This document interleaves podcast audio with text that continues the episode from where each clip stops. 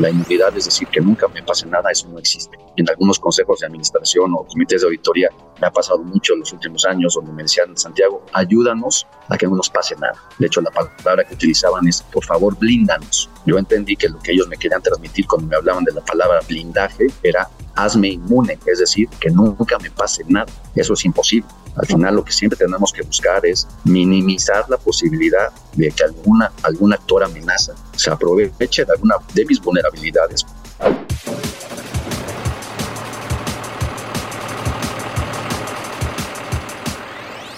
Bienvenidos a Ruta TIT, un espacio de conversación en el que platicaremos con los personajes más relevantes del autotransporte en México, para escuchar de viva voz sus puntos de vista sobre los hechos y eventos de mayor impacto para el sector. En cada emisión abordaremos un tema de gran interés para los empresarios transportistas y de logística, con la misión de acercarles información de primera mano para comprender la realidad del sector y apoyar en su profesionalización y crecimiento.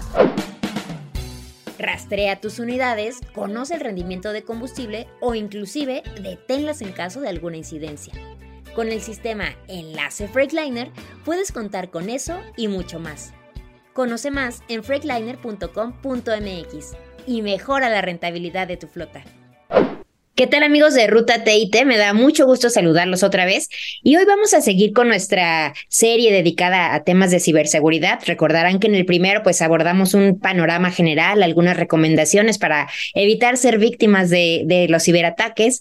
En el segundo episodio ya nos adentramos más en, políticas efectivas, en cómo supervisarlas y por supuesto en permear todas estas buenas prácticas a, a la organización. Y hoy vamos a seguir con este tema con un experto que nos acompaña. Pero antes déjenme saludar a Ricardo Lira, él es mi compañero de micrófono en esta ocasión y por supuesto que se la sabe muy bien en todos estos temas de ciberseguridad, así que va a ser de, de mucha ayuda su presencia. ¿Cómo estás, Richard?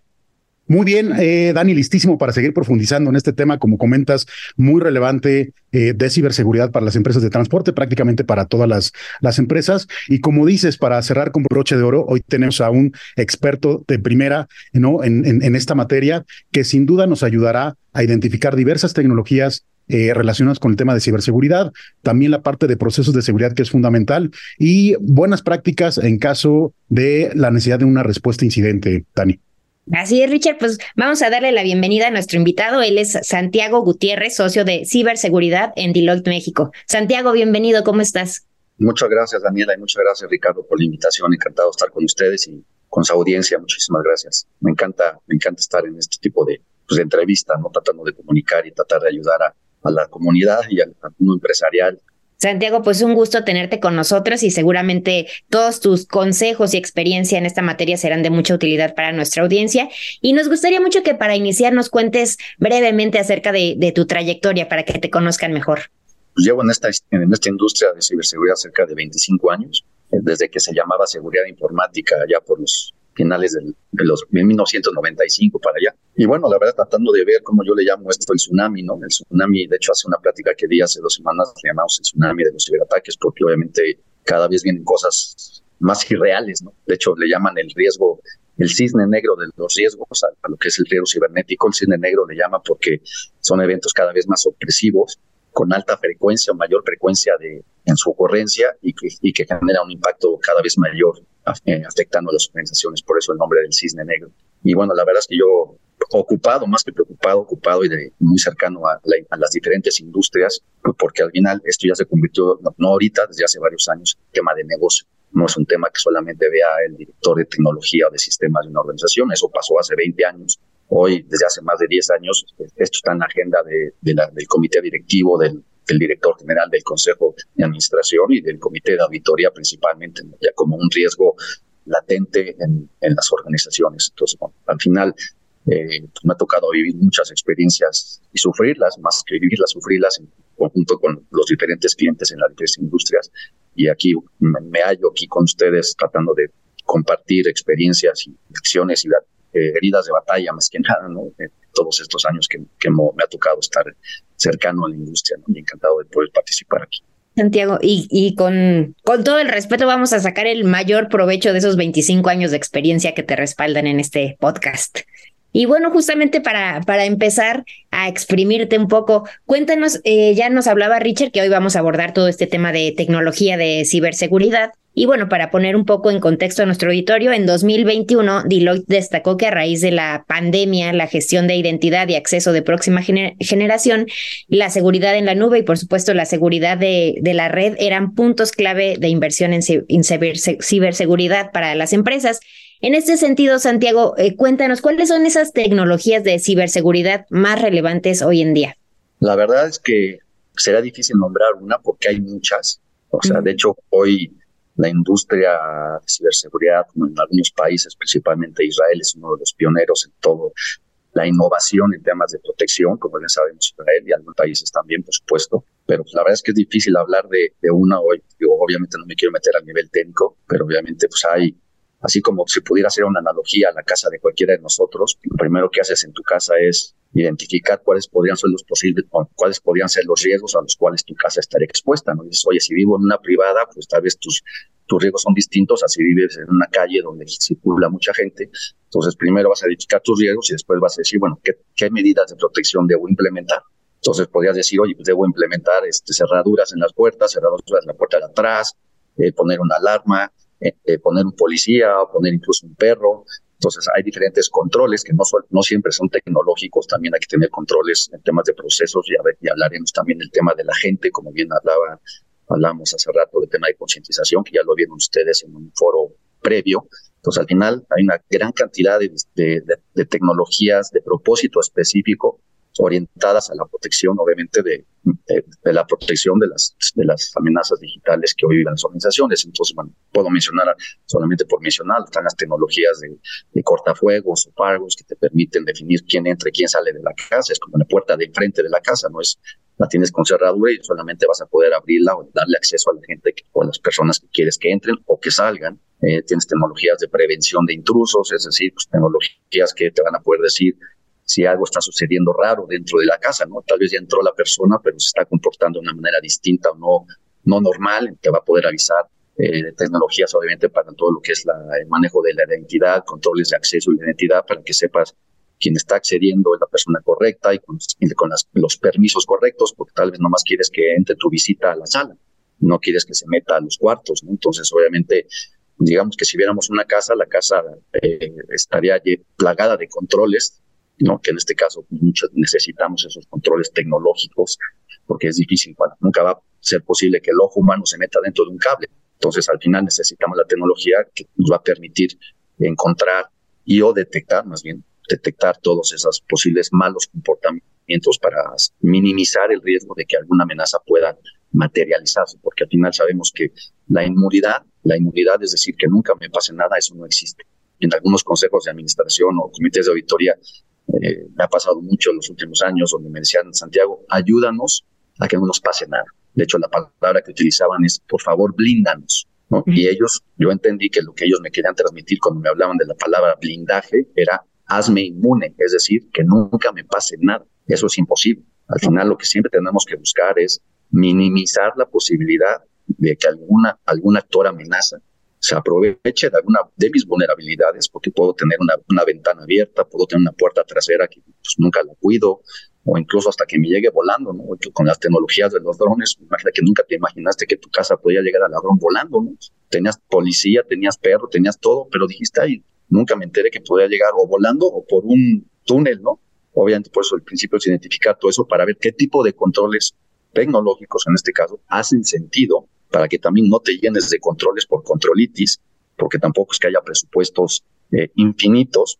Por supuesto, el negocio tiene que invertir en esto, pero no hay presupuestos infinitos. Yo no me quiero meter mucho en el tema técnico, pero al final hay gran cantidad y diario nacen nuevas startups y, por, ejemplo, los fondos de capital de riesgo o de private equity muy, muy enfocados, muy, con mucho apetito para invertir en empresas de ciberseguridad que tienen soluciones tecnológicas interesantes eh, y lo hemos visto en la bolsa, eh, en la bolsa mexicana, bueno, en la bolsa, en la bolsa de, valores de, cualquier país, donde obviamente sale una empresa de ciberseguridad y, el valor de la acción se dispara inmediatamente, ¿no? Y lo vemos hoy hablando de la Fórmula 1, por ejemplo, como ejemplo que acaba de pasar en México, ve las escuderías y casi todas las, eh, escuderías tienen al menos un patrocinador de ciberseguridad. Pues al final es una industria totalmente bollante.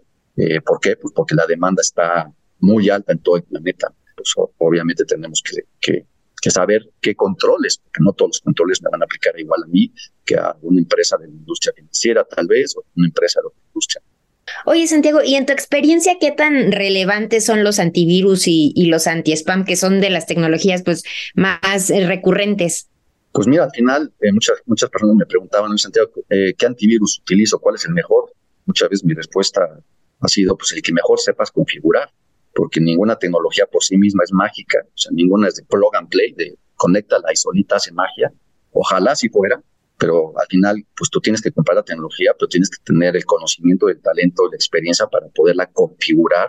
Digamos, te puedes comprar un muy buen coche, pero tal vez el coche no está bien, no sé, tal vez la palabra correcta no es afinado, ¿no? Porque hoy hay mucha tecnología en los coches, pero antes, pues puedes tener un gran coche, pero si no venía bien carburado y todo, pues posiblemente te podía gastar más gasolina. Entonces, al final, hoy los antivirus, pues hay una guerra de marketing, por supuesto, siempre ha habido y es válida en la industria, pues, todo el mundo tratando de destacar sus fortalezas o diferenciadores contra la competencia.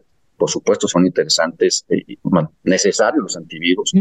Eh, también depende mucho de la capacidad de la misma firma, de, fabricante, para poder estar alimentando eh, sus soluciones para que tengan las, las firmas de detección correctas. Ahora ya, de hecho, ya han evolucionado, ahí ya se le llaman, básicamente le llaman EDRs, ¿no?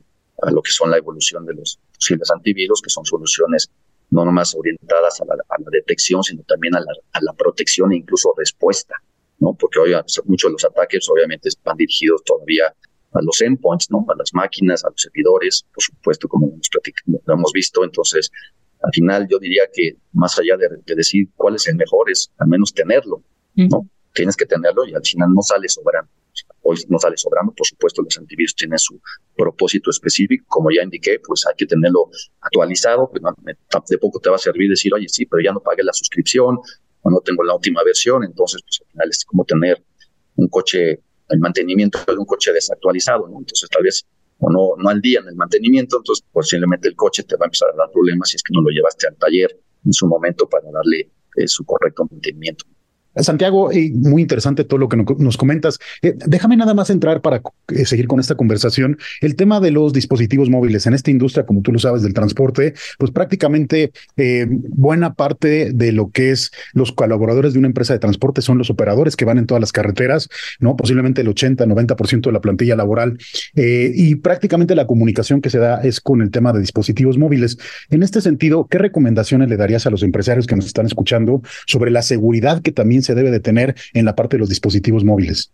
Pues yo diría que no, no diría, eh, hoy es una realidad el mundo digital y el mundo móvil, por supuesto, como bien dices, y, nos ha tocado vivir casos de experiencia no solamente en el TIT, sino en otras industrias de logística, donde, pues, las empresas de consumo que dependen para su distribución de, obviamente, de todo el, transporte y la logística, y pues, mucho todos ellos llevan ya un dispositivo móvil. Y las aplicaciones móviles, pues también son sujetas a ataques pues obviamente, entonces, pues obviamente hay que tener, así como tienes en tu, en tu, en tu laptop o en una PC, tienes todo un conjunto de elementos de seguridad, los dispositivos móviles igual, están igual de expuestos a tipos de malware, a diferentes tipos de amenazas, y, además de, por ejemplo, el tema de cifrado es muy importante también ahí, porque bueno, te pueden robar una laptop, porque eso pasa mucho, obviamente, así como dices, oye, me robaron mi laptop y no tengo medidas de seguridad, pues ponte a sufrir, porque pues tal vez los cibercriminales puedan tener fácil acceso a tu información.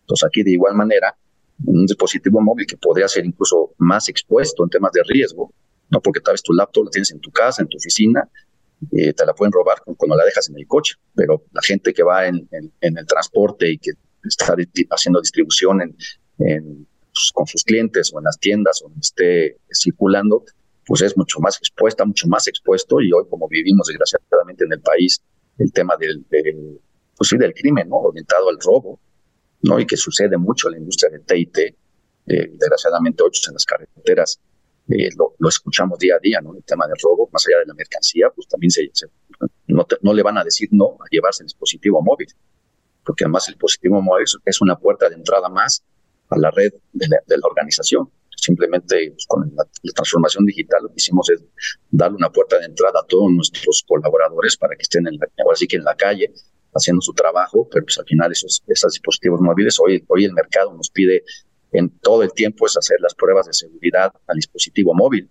para ver a qué tipo de vulnerabilidades está expuesto y obviamente tratar de mitigarlas. Entonces, eh, no sé si cuando estoy contestando, pero al final creo que la industria de TIT tiene mayor exposición que otras industrias, porque dependemos, obviamente, como bien dijiste, eh, Ricardo, a, la gente que está en la calle, lo cual en otro tipo de industrias, la gente no está en la calle, está en sus oficinas expuestos a un menor riesgo en lo que tiene que ver con el, posible robo y, y, me refiero también robo físico, ¿no? No nomás el robo digital, sino robo físico, así como llegas y te asaltan y los asaltantes te utilizan tu celular y te, hasta te piden las, eh, hacen la autenticación facial para poder acceder a tus cuentas, pues obviamente las, las aplicaciones deben ser cuidadas de igual manera porque es un punto de entrada.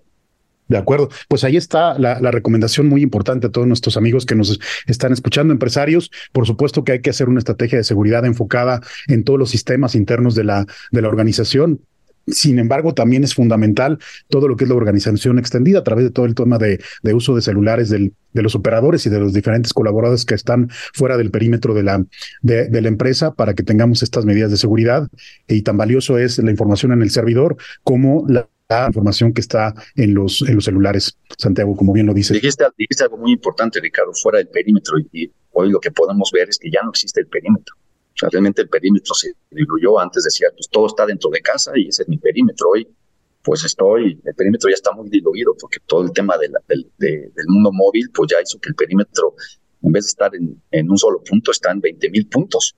Entonces eso hace que obviamente el riesgo se incrementa porque con que una persona eh, o algún solo dispositivo pueda ser violado comprometido, pues ya con eso no es suficiente, no tiene que, que, atacar los 20 mil puntos distintos.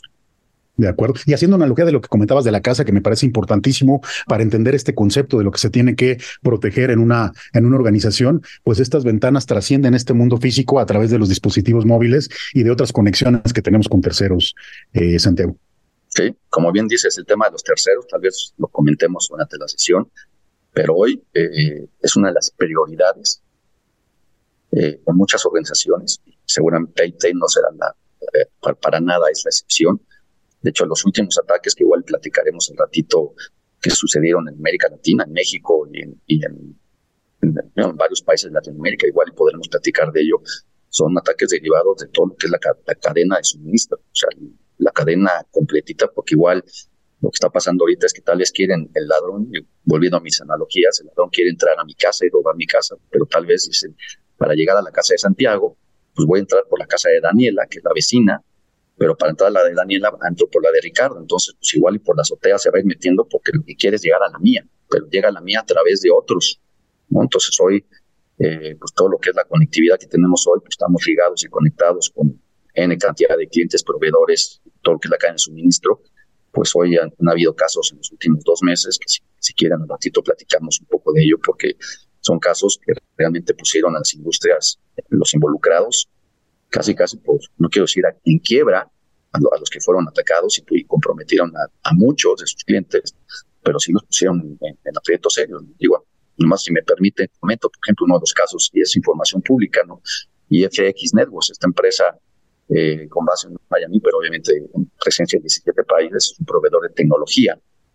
Y al final fue comprometido ese proveedor de tecnología que tiene, pues, da servicios a N cantidad de empresas en diferentes países.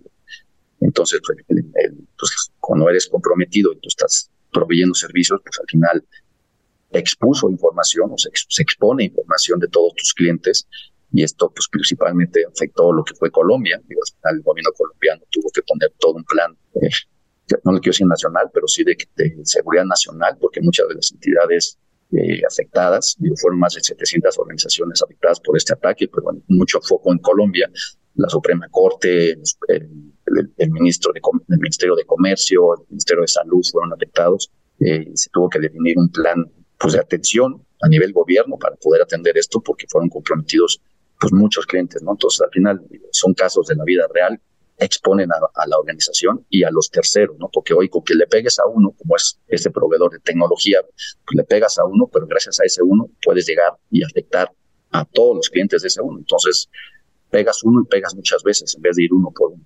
Claro, y hoy se habla mucho, ¿no? De blindar todo lo que es la cadena de suministro, Santiago. Sí, pues al final, eh, eh, ligado a lo que comentas, hoy de nada sirve que yo esté bien sano si la gente que vive en mi familia no está sana.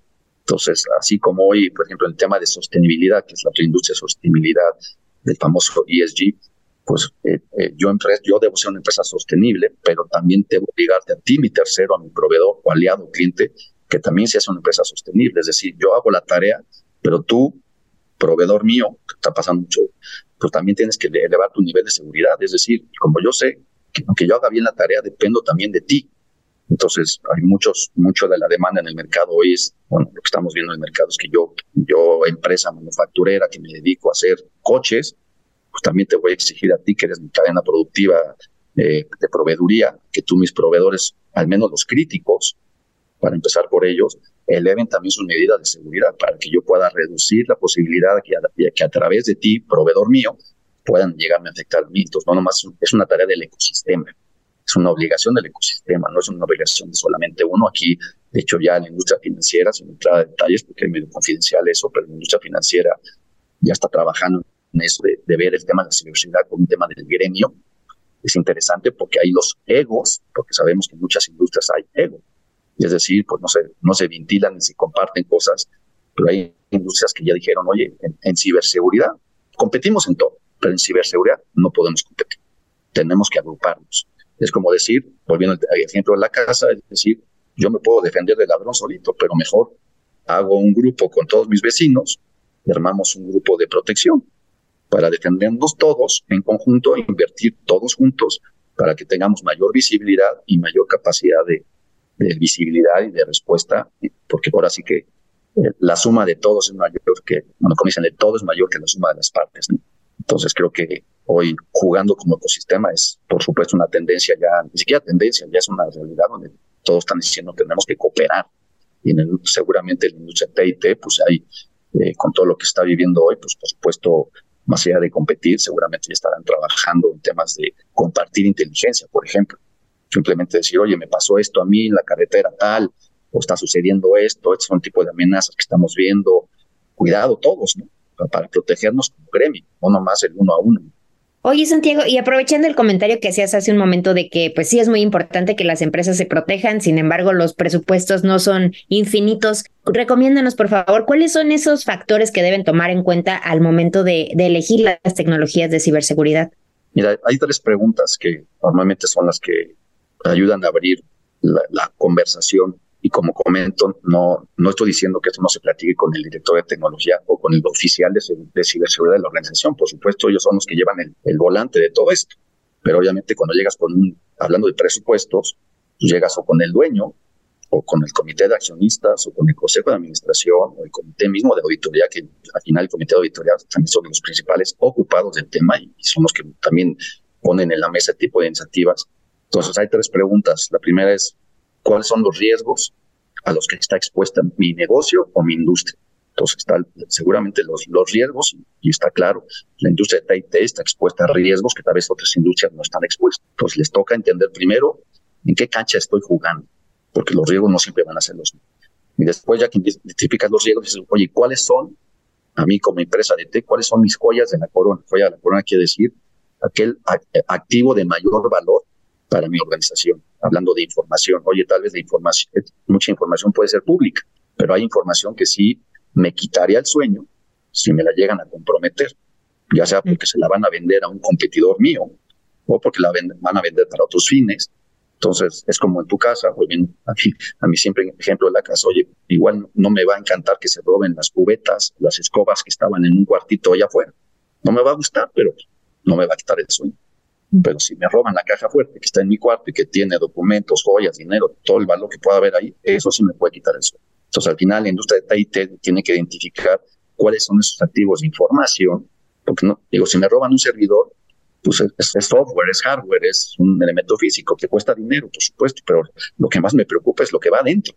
Entonces, tengo que identificar y clasificar mi información para saber dónde está, dónde vive, si está en la nube o si está en mis propios servidores, dónde está esa información que realmente para mi negocio es crítica. Tal vez TIT pueda decir, como bien decías, lo que las rutas, el tipo de, producto que va en, cada uno de los de los este, camiones o la ruta de mis clientes o mi, manera de costear Entonces, cada empresa que puede muchas hacer métricas de industria propias, al final hay mucha diferenciación y cada organización dentro del mundo de TIT estará tendrá que competir en el mercado y tener sus diferenciadores. Entonces tienes que identificar cuáles son tus joyas de la corona para tal vez, no, no tal vez, para empezar a proteger esas joyas de la corona.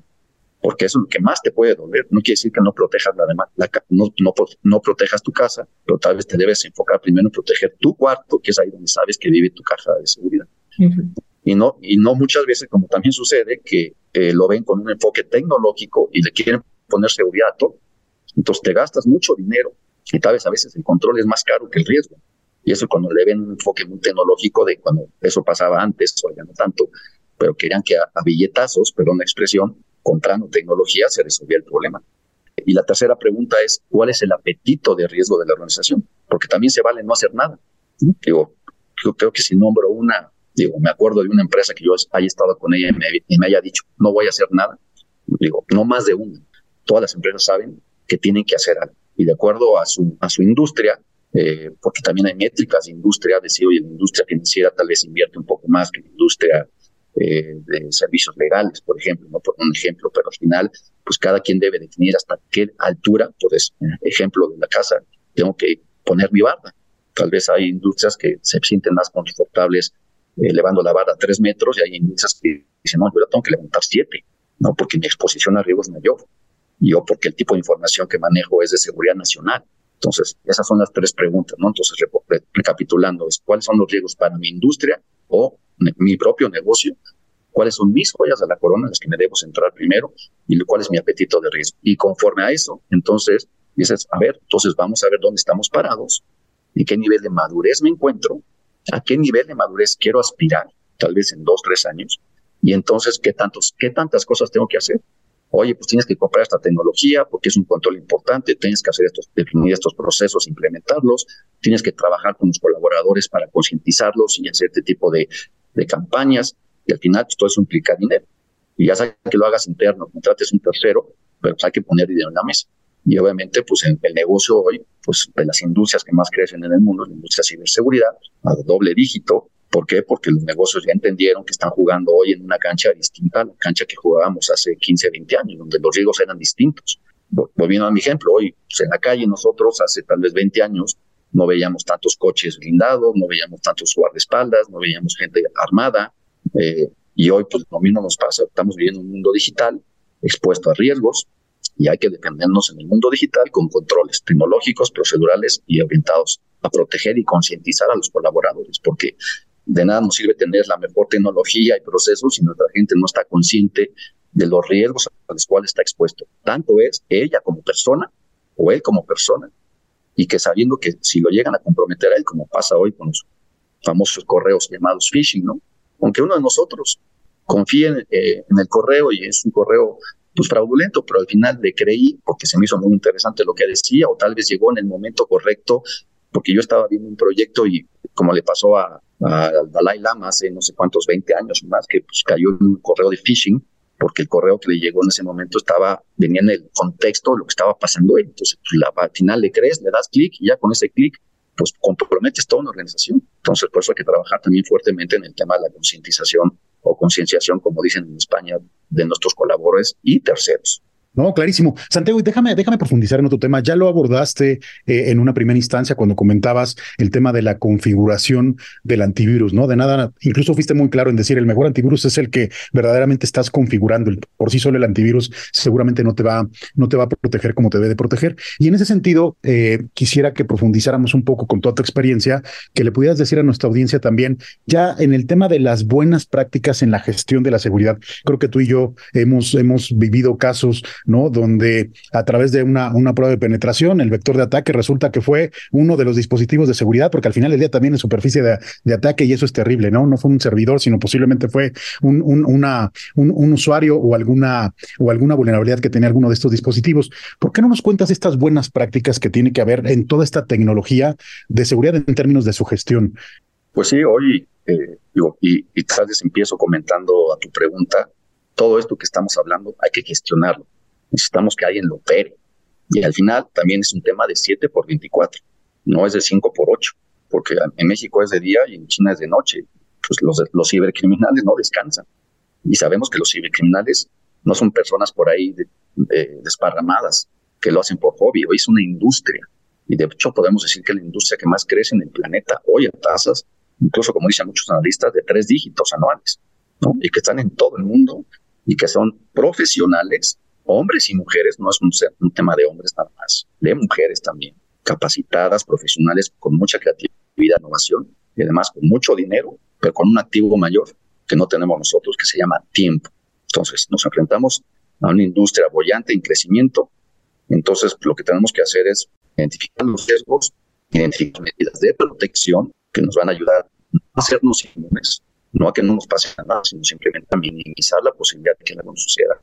Y después, medidas de detección, que al final, es decir, ya en mi casa ya implementé los controles, pero me gusta salir de vacaciones o me voy los fines de semana, o incluso pues, yo duermo, ¿no? entonces en la noche quién sabe qué pueda pasar, necesito una alarma, por llamarle así, que al final son servicios de un servicio, un proceso de monitoreo y de vigilancia para que me avise de manera incluso preventiva, no nomás detectiva cuando está pasando, incluso me, pueda avisar en todos los casos que ahí viene, como hay servicios de inteligencia, es decir, oye, como si te dijeran Ricardo o Daniela, eh, ya vimos ya nos dimos cuenta por servicios de inteligencia que ahí viene un ladrón y que ya viene directito a tu casa y vienen, dos horas llegan. Entonces ya hay incluso procesos de, inteligencia en nuestra organización, de inteligencia de ciberseguridad, para poder anticiparse, que es lo, lo sería, es el escenario, para poder anticipar al, ataque, para estar mejor preparado. Pero como no siempre sucede eso y es difícil detectar todo, también tienes que estar bien preparado, que es el cuarto, llamando de, hablando de proceso buenas prácticas, que comentaste al inicio, el proceso de respuesta. Porque lo más seguro, lo que sí estamos seguros es que algo nos va a pasar. La pregunta es cuándo. Hay que estar preparado. Lo que pasó con, eh, volviendo al ejemplo, hablando de la, de la banca, ¿no? Lo que pasó en 2000, ¿qué? 2018, 2019, eh, con SPAY. ¿no? Recordemos que salió en la primera plana de varios periódicos, hoy la banca mexicana fue atacada, se robaron tantos dinero, tal, tal, tal, pero pues la banca, como bien dijiste también, pues es de las bancas que más, de la industria, perdón, el sector que más invierte en ciberseguridad o por historia ha invertido, y tal vez había un falso mito en ese momento que decías, pues mientras más invierta en controles, en tecnología, pues tal vez había un cierto sabor de inmunidad, pero cuando fue, sucedió esto, pues, todos dijimos, ah, cara, o sea, no estábamos preparados. O sea, lo que se vio es que la banca no había invertido. Y no nomás la banca, muchas industrias, no habíamos invertido en capacidades de respuesta, porque creíamos que no nos iba a pasar. Y de hecho, pues, a partir de ahí, y hoy sigue y cada vez más, la demanda del mercado, hablando de servicios, está con gran tendencia también a decir, oye, ayúdame a prepararme, porque lo que sé es que me va a pasar, lo que no sé es cuándo, no me va a pasar. Entonces, lo que tengo que estar es desarrollar músculo y ejercitarlo, así como hacemos, eh, como hacemos simulacros para los temblores, pues hay que hacer simulacros para cuando un ataque me suceda, para ver cómo me voy a levantar. O sea, tomando como ejemplo el box, te dan un golpe, tienes 10 segundos para levantar. Entonces aquí, oye, ya me pagaron, ya me atacaron, ya me pararon mi planta de producción. O lo que más me duele, porque además los ataques van dirigidos a, talón, a tu talón de Aquiles, a lo que te va a poner a sufrir. Y con los ataques de ransomware que hoy los vivimos diario, pues obviamente te van a tocar en lo más, en lo más fino, porque saben que ahí maximizan su posibilidad de que accedas a pagar el rescate. Entonces hoy el tema de respuesta a incidentes es, los, digo, todos los, procesos son sumamente importantes, no hay ninguno que tenga, pero de respuesta a incidentes digamos que era como el olvidado y de, allá para acá pues se ha convertido en las prioridades. Hoy todas las organizaciones desarrollan sus, sus cibersimulaciones, por llamarlo así, con diferentes audiencias dentro de la empresa, audiencias técnicas, audiencias tácticas y audiencias incluso de C-Level donde pruebas a la organización ante, un incidente, aunque es simulado, hay mucha adrenalina en esos ejercicios. Entonces, lo que estás haciendo es, por lo menos ya sabes quién va a contestar, cómo vas a controlar a los medios, eh, qué planes vas a, lanzar internamente, si vas a, si vas a, desplegar tu DRP, eh, cómo estás en respaldos. También muchos de los ataques que hemos visto también te cifran tus servidores y te cifran la infraestructura de respaldo también, ¿no? Porque pues, puedes decir, oye, yo ya no me importa, ya me, me, secuestraron mi información, pero tengo mis respaldos y los, los echo a andar. Pero a veces también sabemos que muchas organizaciones no tienen capacidad para invertir en infraestructura de respaldo. Entonces, pues por supuesto te cifran la información y te ponen a llorar porque realmente no tienes acceso a nada. Entonces ya digo, al final hoy no quiero entrar al detalle de la industria del seguro cibernético, ¿no? La semana pasada estuve en Ixtapa en un evento de la, industria de seguros y platicábamos cómo esa industria, no, me quiero meter en detalle ahí, a menos que les interese, ahondemos un poquito a ustedes, pero en la industria de, la cobertura cibernética en seguros, pues creció de los, se triplicó en los últimos años, de, se proyecta que va a llegar a los 25 billones de dólares 2025. Aún así es muy poco en temas de penetración respecto a lo que vale la industria de seguros en el planeta. Pero lo que sí se ve es que obviamente va creciendo, porque las empresas hoy pues tienen pólizas para, para protección civil o incendios, temblores y todo. Y hoy, pues también estamos expuestos a este tipo de crímenes y muchas empresas están optando por contratar pólizas de seguro cibernético, no para que no les va a ayudar a que no les pase nada. Así es como el seguro, seguro gastos médicos. No te va a evitar que te enfermes, pero por lo menos va a minimizar el impacto patrimonial en tu organización. ¿no? depende de las cláusulas que contrates, pero al final es un paliativo para un, para un riesgo nuevo, bueno, no nuevo, la gente de riesgos en las organizaciones, la gente que lleva la gestión de riesgos financieros, operacionales, pues también le toca ver riesgo, muchos de ellos manejan las pólizas de riesgos de la organización y hoy les toca incorporar una nueva que se llama riesgo cibernético. Entonces, en una industria que también eh, se ha encarecido las pólizas, también porque pues tal vez las, las aseguradoras no veían que, no, no, no quiero decir cifras, pero que muchos de sus clientes les iban a hacer válida la prima. Tal vez en la industria de, seguro de coches dicen, no, pues uno de cada mil eh, o uno de cada cien va a ser válida la prima porque va a chocar, ¿no? Se lo van a robar. Y tal vez así lo pensaban para aquí. Decían, oye, pues tal vez van a atacar a una empresa de cada 100, pero hoy pues atacan a 90 de cada 100. Y tal vez esos 90, 60 van a ser o van a reclamar su póliza. Entonces, pues, digamos que está saliendo más caro a las aseguradoras el caldo que las albóndigas. Entonces, están teniendo que evaluar bien el riesgo, porque tal vez no lo evaluaban correctamente y ofrecían sus pólizas sin saber qué enfermedades previas yo tenía. Y resulta que yo ya venía con enfermedades y, quise hacer válida mi póliza y no se habían dado cuenta de que yo, Santiago, pues, tenía enfermedades previas. Y eso, pues, les va a costar. Perdón que me metí en ese detalle, ¿no? Pero al final, eh, pues, eso, está pasando y hay aseguradoras que están bien metidas en este tipo de dar productos al mercado diferenciado para atender bien a sus clientes, pero pues, pues, al final es una industria muy atenta a esto. Ya después platicaré de algunas cifras si les interesa de lo que está pasando en la industria de cobertura de seguros de riesgo cibernético. Buenísimo y muy claro que des también esta alternativa, aunque como bien lo dices, eh, Santiago, me parece importantísimo recalcar que, que esto no, no exime de toda tu estrategia de seguridad, de todos estos procesos, políticas que se tienen que implementar en la, en la organización. Así es, sí.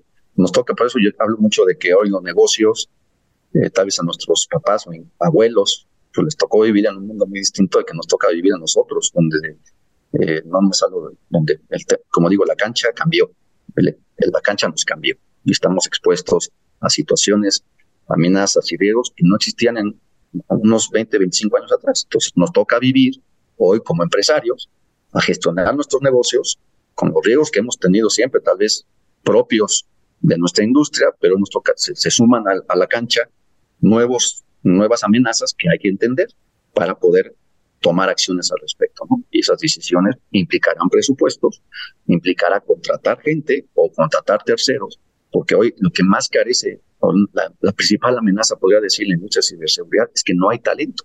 Esa es la mayor amenaza, no en México, sino en el planeta. Hoy hay, hoy hay más, según los analistas, más allá de, más, más de 3.5 millones de vacantes la semana pasada venía, venía de, de regreso a Madrid, me puse a leer un periódico de, de Madrid en el avión y me, me, sorprendió. De hecho, tengo el periódico en cinco hojas del periódico, se hablaba de ciberseguridad. Y el anuncio de un fabricante de nube, por ejemplo, hablaba de, de si en, en España hay 33 mil vacantes. Entonces, hablando de procesos, dices, bueno, tengo el proceso, necesito operar el proceso. Entonces, la tecnología me va a ayudar, pero también necesito el talento humano para que lo gestione bien. Entonces, ese talento hoy es sumamente escaso y hoy por eso ves que la industria se ha encarecido, ¿no? Hoy, hoy la gente que sabe ciberseguridad se cotiza bien y eso ha hecho que la industria se encarezca. Y a veces pasa de que, pues, pues sí, nos sucede que cualquier persona que llegue de ciberseguridad, y aunque tenga un año de experiencia, pues puede tener acceso a buenos, a buenos salarios. Y pues por eso muchos dicen, oye, yo empresa de TIT no me dedico a la ciberseguridad. Yo tengo mi negocio, pero necesito seguridad, entonces puedo contratar un tercero que a eso se dedica. No es como, digo, la voy a hacer un comercial, no quiero decir el nombre para no ser un comercial, pero es una empresa de, de seguridad física, ¿no? Que te monitorea tu casa. Entonces te pone la alarma y todo. Entonces, pues, yo no soy experto en eso, mejor contrato un servicio, o así como contrato mi servicio de Internet, le pago un fee mensual a alguien y ese fee mensual pues ya me va a dar acceso a un servicio que, me, que lo va a hacer gente que se dedica a eso y lo va a hacer 7 por 24 y además me va a salir menos costoso. Santiago, y con todo este auge que ha cobrado la, la inteligencia artificial, el deep learning y otras tendencias, eh, ¿cómo, ¿cómo ayuda a las plataformas de ciberseguridad, a su fortalecimiento? Hijo, tanto cómo ayuda y cómo crece el riesgo. Porque obviamente, como bien decimos, la tecnología es padrísima y buenísima. Depende de las manos en las que esté. Y hoy, con la inteligencia artificial y todo lo que estamos viendo, pues también los malos la van a usar. Y tal vez a veces mejor que nosotros, los buenos. Entonces, tanto se va a usar para, o ya lo estamos viendo, para definir nuevas estrategias de ataque, mucho más robustas y bien, bien, bien fabricadas. Y nosotros también tenemos que empezar a usarla, saber usarla, para protegernos mejor.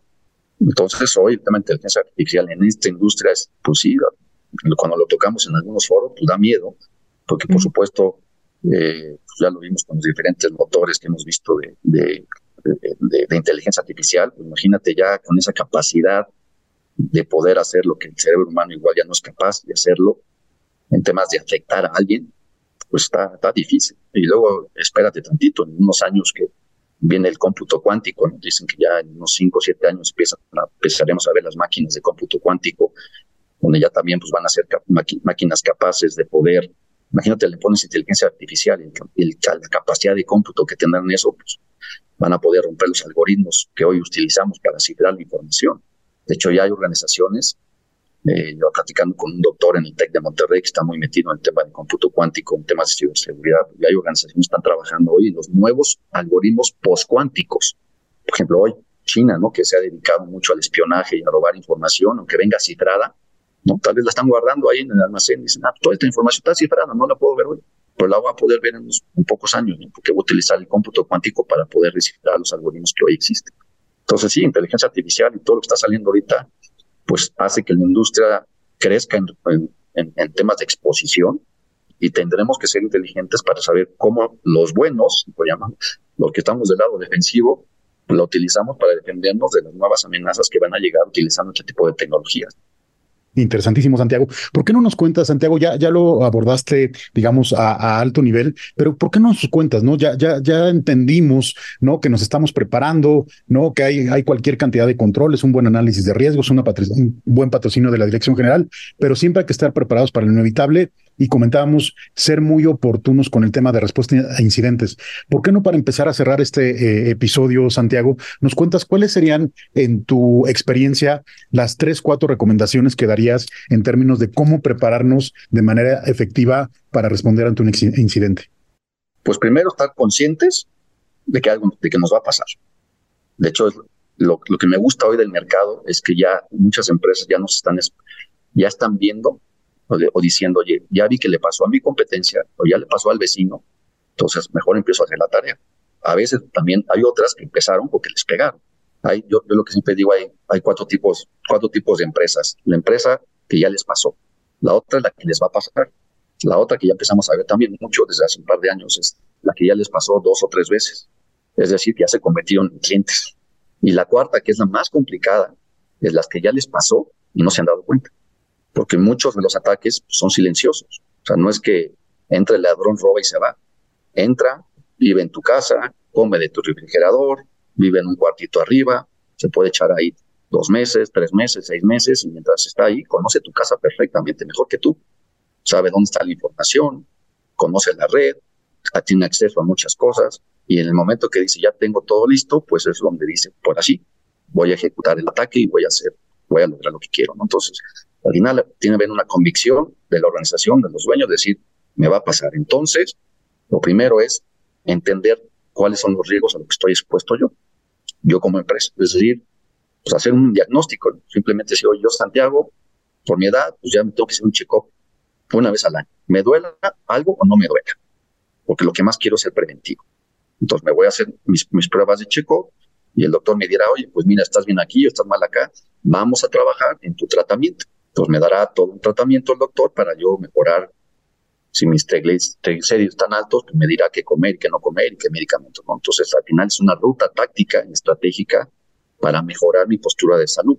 En este caso, las empresas hagan su diagnóstico de ciberseguridad para saber qué hacer, porque tampoco es, magia de decir, ah, pues voy a, me late, sino no es que me lata, es si voy a invertir dinero, quiero invertirlo inteligentemente donde lo deba hacer en el 2023 y luego en el 2024 y luego en el 2025, porque no es un proyecto, es un programa de vida de la organización.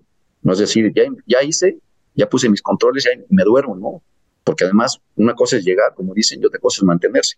Entonces al final tienes que tener un plan estratégico de ciberseguridad liderado por el oficial de seguridad de la organización, pero con el apoyo de todo, todo el negocio, para entonces ir implementando año con año tus iniciativas. Vas a decir, oye, en 2024 me tocan hacer estas tres, ¿no? Y me van a costar 10 pesos. En el 2025 invertiré en esto, ¿no? Todo enfocado, repito, a mitigar riesgos para proteger el negocio, no para proteger mi infraestructura, sino para proteger mi negocio que reside y, está basado en información.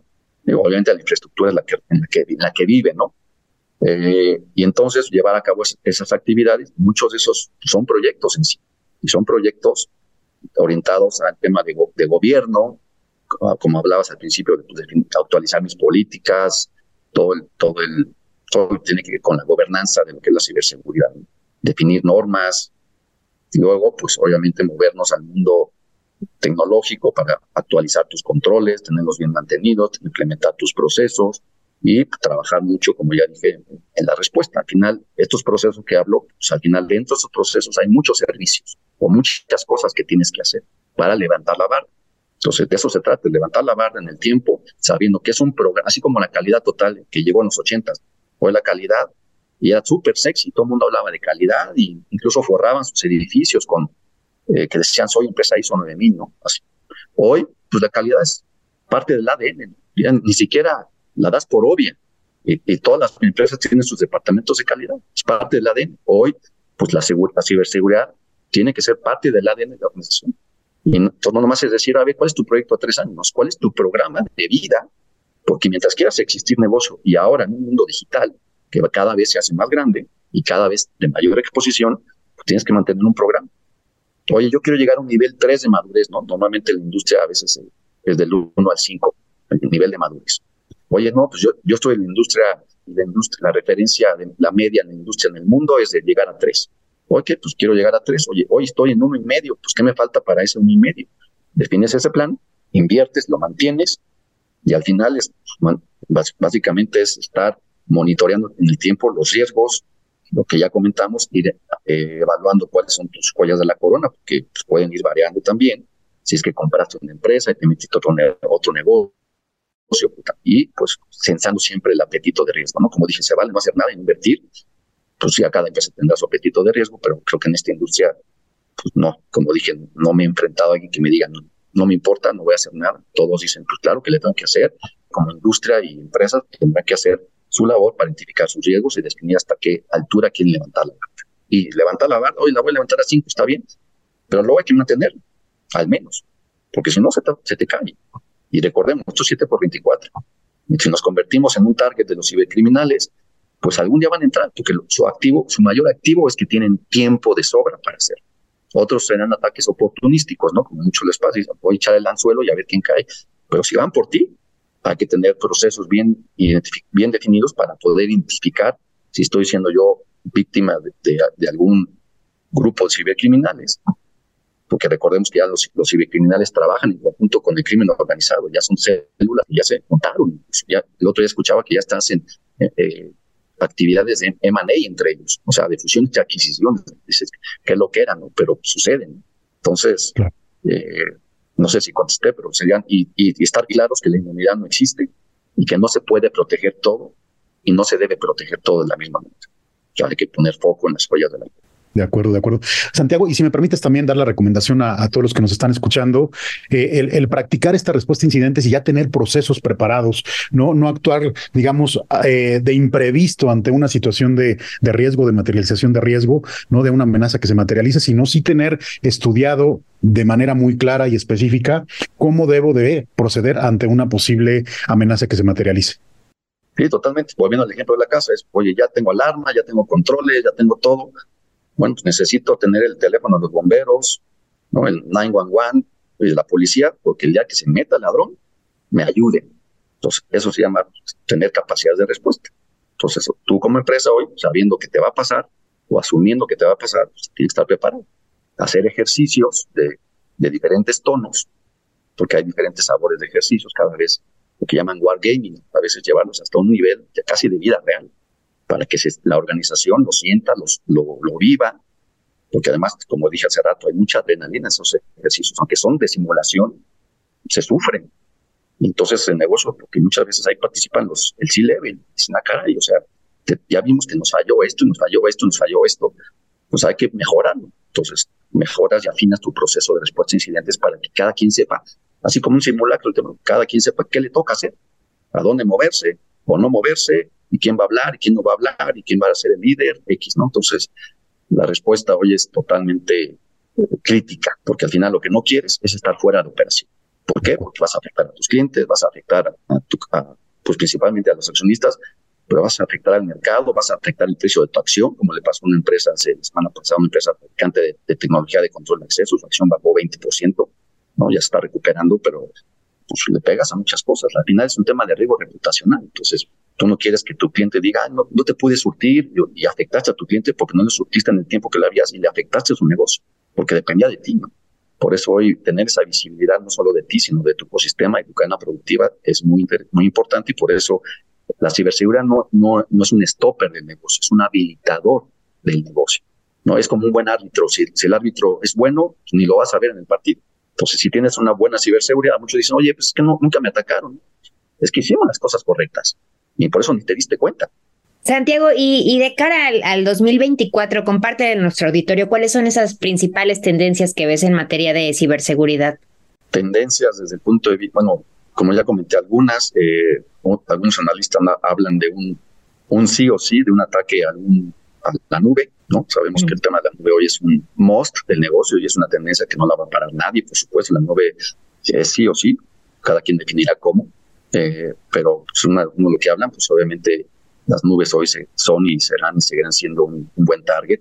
Eh, por un lado, eh, el grupo de los, los, cibercriminales pues seguirán con su innovación, porque al final las cosas que hacen a veces son sumamente innovadoras, por eso también se, se una característica que tienen ellos principal. Incluso ya también vemos o se empieza a hablar de ataques a la, industria del espacio, o sea, poder llegar a comprometer todos los objetos que están allá afuera en el, espacio, ¿no? Este, satélites, o sea, ya ataques a ese tipo de infraestructuras, ¿no? Eh, las infraestructuras críticas, ya hemos visto ataques a las infraestructuras críticas, lo que pasó en 2021 con la empresa esta Colonial Pipeline, el, oleoducto ahí en la costa este de Estados Unidos, pues que paró el surtido de pues, de los combustibles para los aviones, no había gasolina en las calles, eh, la gente hacía colas, o sea, tú afectas a la ciudadanía. Entonces, al final, por eso muchos gobiernos, de hecho, desgraciadamente no puedo presumir de nuestro gobierno mexicano en este tema, en los gobiernos anteriores se había invertido mucho en temas de ciberseguridad y venía una estrategia nacional de ciberseguridad. Desgraciadamente, este gobierno no le dio nada eh, de atención. Eh, había una ley de ciberseguridad federal que se estaba abriendo en el Senado y en Cámara Senador nos tocó estar en esas sesiones y se iba a firmar el año pasado y no pasó y sigue detenida y hay la gente también de derechos humanos opinando porque también se, se podía ver que algunos temas era de cierta manera, de cierta manera invasiva la ley temas de vigilancia a los ciudadanos eso me gusta. En fin, el tema es que hoy no la tenemos. Hay otros países de Latinoamérica, Costa Rica, eh, Argentina, Colombia, República Dominicana que tienen su ley de ciberseguridad. Entonces, el gobierno tiene que ser parte, es una tendencia, el gobierno tiene que ser parte de todo esto no solamente la industria empresarial ni privada, el gobierno tiene que ayudar, así como pasó el caso de Colombia. Pues Colombia ya, ya entendió y hoy es un tema de prioridad nacional y se van a invertir no sé cuántos millones de dólares, igual que en Costa Rica. Costa Rica fue atacada el año pasado, el 2022, y paró fuertemente la, eh, no, se pudieron eh, recaudar impuestos en cuatro meses. y más allá de afectaciones en la industria de fármacos, no se podía dar las medicinas a, la población porque el sistema estaba cifrado y no podía el sistema, eh, la gente que te daba tu medicina, ver qué medicina te tocaba a ti, Daniel. Entonces tenías que ir al doctor para que te diera tu recetita manual y poder pues, una, una medida de, darle continuidades. Entonces, esa es una de las, creo que de las prioridades que el gobierno, los gobiernos están entendiendo. Eh, hay gobiernos que están ayudando a otros gobiernos principalmente Estados Unidos, en donando, donando mucho dinero para otro tipo de, países en estos temas. Con eso resalto algunas, ¿no? Pero lo que sí estamos seguros es que no va a parar. Mucha gente me pregunta, ¿y cómo vamos a estar en cinco años? Digo, no tengo idea. Lo que sí estoy seguro es que esto no va a parar. Mientras el mundo siga, el mundo digital pues, no va a dejar de existir. Digamos que el mercado, así como tú te haces digital y, el, competidor también se hace digital, entonces el mercado a los malos les va creciendo diario. Tienen más, pues más, más más víctimas posibles. Entonces, pues la industria seguirá creciendo a esas tasas de 500% más al año. Se proyecta que la industria de los, del cibercrimen va a valer cerca de 10.5 trillones de dólares en el 2025, que eso equivale un poquito menos de la mitad de lo que vale la, economía de Estados Unidos, de 25 trillones de dólares. Entonces, los malos ahí seguirán haciéndose ricos y los gobiernos que utilizan esto para hacer temas de ciberespionaje, temas geopolíticos, por supuesto, hay como los gobiernos de Corea del Norte y China, que pues obviamente lo usan, lo han usado mucho también robar dinero para tener sus, o fondear sus campañas armamentistas, que se va al tema geopolítico, ¿no? Recordemos que el Foro Económico Mundial, en su reporte de cada año, ahí el que generan en enero, pues sigue viendo y la ciberseguridad es increíble, es, es el único riesgo que tiene que ver con un sabor tecnológico que sigue apareciendo en el top 10, de hecho está en el número 8 y se proyecta que seguirá en el top 10 compartiendo el escenario con los riesgos que tienen que ver con la migración involuntaria, con desastres naturales, con temas de cambios en la biodiversidad, el clima, tema climático, entonces que son temas eh, ambientales y de sociedad. Y el, y el, y el riesgo cibernético está ahí, no va a dejar de estar. Entonces sigue apareciendo como uno de los riesgos más importantes del planeta. Santiago, pues a prepararnos y a poner en práctica todas tus recomendaciones para que no nos agarren mal parados.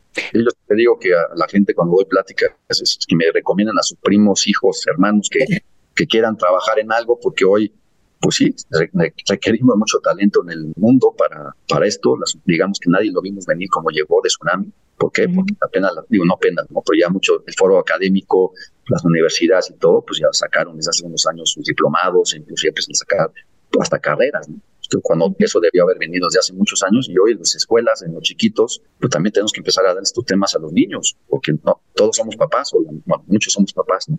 No nomás me preocupa la seguridad de mi empresa, me preocupa la seguridad de mi casa.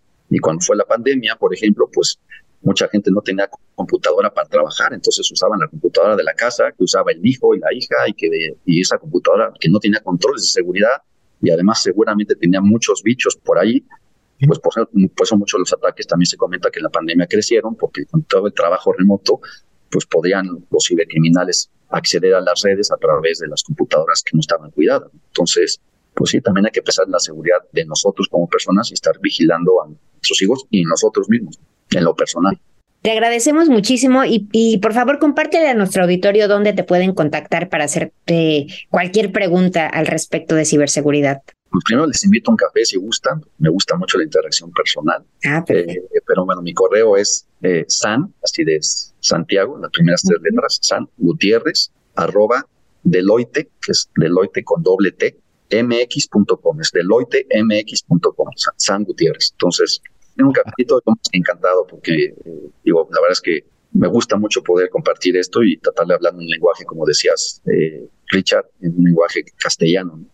con el negocio para que se entienda y de una manera clara y no meternos en un mundo técnico, porque los técnicos los tenemos, ahí están, los que saben hablar en lenguaje técnico para hacer, ahora sí que todo lo que se platica y se plantea, hacerlo realidad.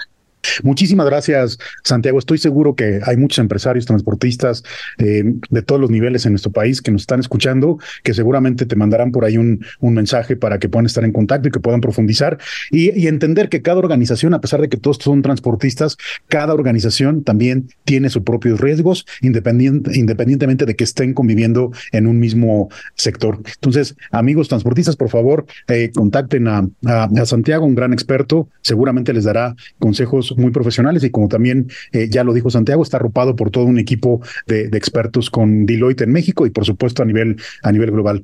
Santiago, de verdad, nuevamente te agradezco muchísimo esta conversación. A ti, mi estimado Rich Lacer Verde, nuevamente, y gracias por la invitación, Daniela. Gracias por estar y eh, una hora de su tiempo. Me, encanta hacer esto y más que dispuesto para colaborar con ustedes y, lo, hago abierto si alguno de los asociados de, la industria le interesara dar un, participar en alguna plática. A veces contienen sus eventos eh, o sus comités o sus consejos. me, encanta hacerlo porque es una manera de estar cercano y traerles lo que está pasando y así poder ayudar, ¿no? hablar al, oído de una manera totalmente agnóstica para ayudarlos en cómo dar los siguientes pasos si es que esto lo ven como un tema importante para su negocio. Los invitamos a mantenerse informados de la actualidad del autotransporte en nuestro portal www.tit.com.mx y en nuestras redes sociales. No olvides activar las notificaciones para enterarte cuando un nuevo episodio esté disponible. Recuerden que nos encontramos el próximo episodio en la ruta correcta. Por supuesto, en la ruta TIT.